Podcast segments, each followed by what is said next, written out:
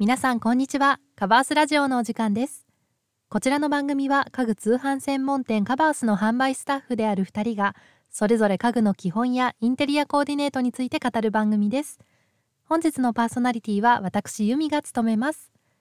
はい。えっと実はですね今回あの新しくまたレターをいただきましたのでこちらご紹介させていただきます。ベッドの買い替えを検討しています。ホテルのような雰囲気の良い寝室にしたいと思っているのですがどんなベッドがおすすめですか？教えていただけたら嬉しいです。とあのお声をいただきました。レターをくださったリスナーさん本当にありがとうございます。あのホテルライクなコーディネート最近こうより人気が高まっているスタイルですよね。あのこちらですね少しでも参考になる内容をお届けできればなと思います。そこで今回はですね皆さんとホテルライクな寝室の作り方というのを共有していきたいと思います。あのホテルのような空間を作るのに、まあ、おすすめのベッドタイプ。あとは、えっと、よりホテルらしい空間に仕上げるためのポイントをご紹介していきます。それでは本日もぜひ最後までお付き合いください。まずはホテルライクな寝室を演出してくれるおすすめのベッドタイプをご紹介していきます。と今回はですねえーと合計で6タイプちょっとご紹介していきたいなと思います。まず1つ目ですね。はあのシンプルデザインのスノコベッドです。あのスノコベッドはまあ通気性が良くてインテリアをこう邪魔しないっていうのがまあ特徴ですね。であのシンプルな見た目なのであのホテルのこう一室のようにクッションをこう飾ったりして、まあ、アレンジを楽しんだりあとあのベッドメイキングもしやすいのであのおすすめのベッドですね。えっと、2つ目がですねダブルクッションのマットレスベッドです。えっと、ダブルクッションって、まあ、何っていう方も多いかなと思うんですけれどもダブルクッションというのはあのマットレスが二重になっているベッドのことですね。あの結構高級ホテルとかでも取り入れているところが多いタイプのベッドです。あのまあ、上の段と下の段のマットレスに、まあ、どちらもこうスプリングが入っていて上の段にかかった圧力を、まあ、下の段のマットレスのスプリングがこうさらに分散させてくれるっていう二重構造になっています。あのクッション性が高いので、まあ、あと通気性もいいんですけれどもあの寝心地に特にこだわりたいという方におすすめのベッドですね。はいでは続いて3つ目ですねこちらがヘッドボードにこだわったベッドです。あのヘッドボードというのはあの枕元にこう当たる部分のことなんですけれども結構、まあ、ホテルのこうお部屋イメージしていただくと分かるんですが結構あのヘッドボードがしっかりあるベッドがあの多いんじゃないかなと思います。であのすっきり寝室をすっきり見せたい方はあのスリムでこう高さがあるタイプのヘッドボードを選んでいただければいいですしあのゴージャスに見せたい方はあのレザーベッドとかもおすすめですね。あのレザーベッドは結構あのヘッドボードがふかふかしてたりとかあのこうクッション性があるものが多いのでちょっとこう寝る前に少し寄りかかってあのリラックスするということもできますね。では、えっと、続いて4つ目ですねこちらが、えっと、ライト付きのベッドです。あの枕元をねこう優しくあの照らしてくれるので、まあ、ロマンチックな雰囲気になったり、まあのちょっとこうホテルのような、まあ、温かみのある寝室っていうのを作りやすくなります。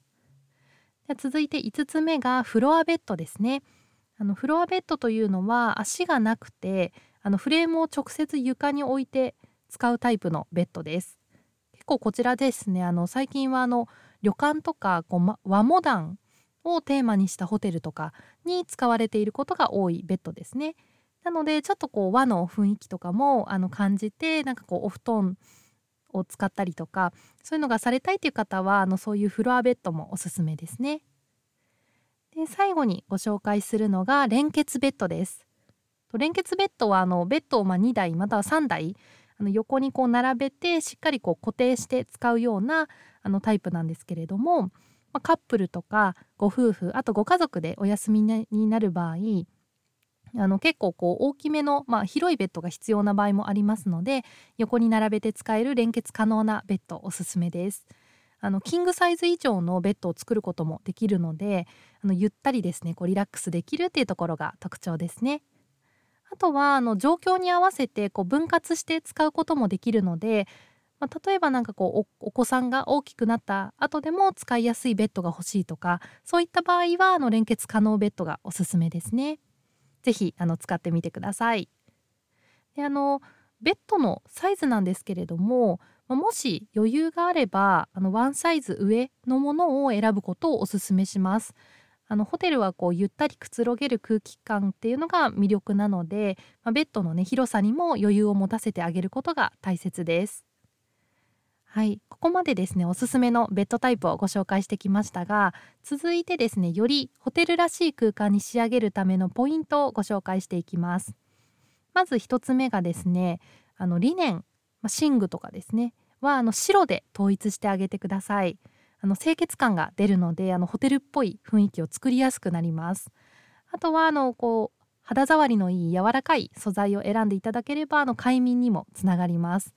あとですねあの白は空間を広く見せてくれる効果も期待できるのでちょっとこう、まあ、ベッドをね置くことでどうしても寝室自体が狭く見えてしまうこともありますのであの白をプラスしていただいてあの開放感をあの演出してあげるとあのホテルっぽい雰囲気になりますね。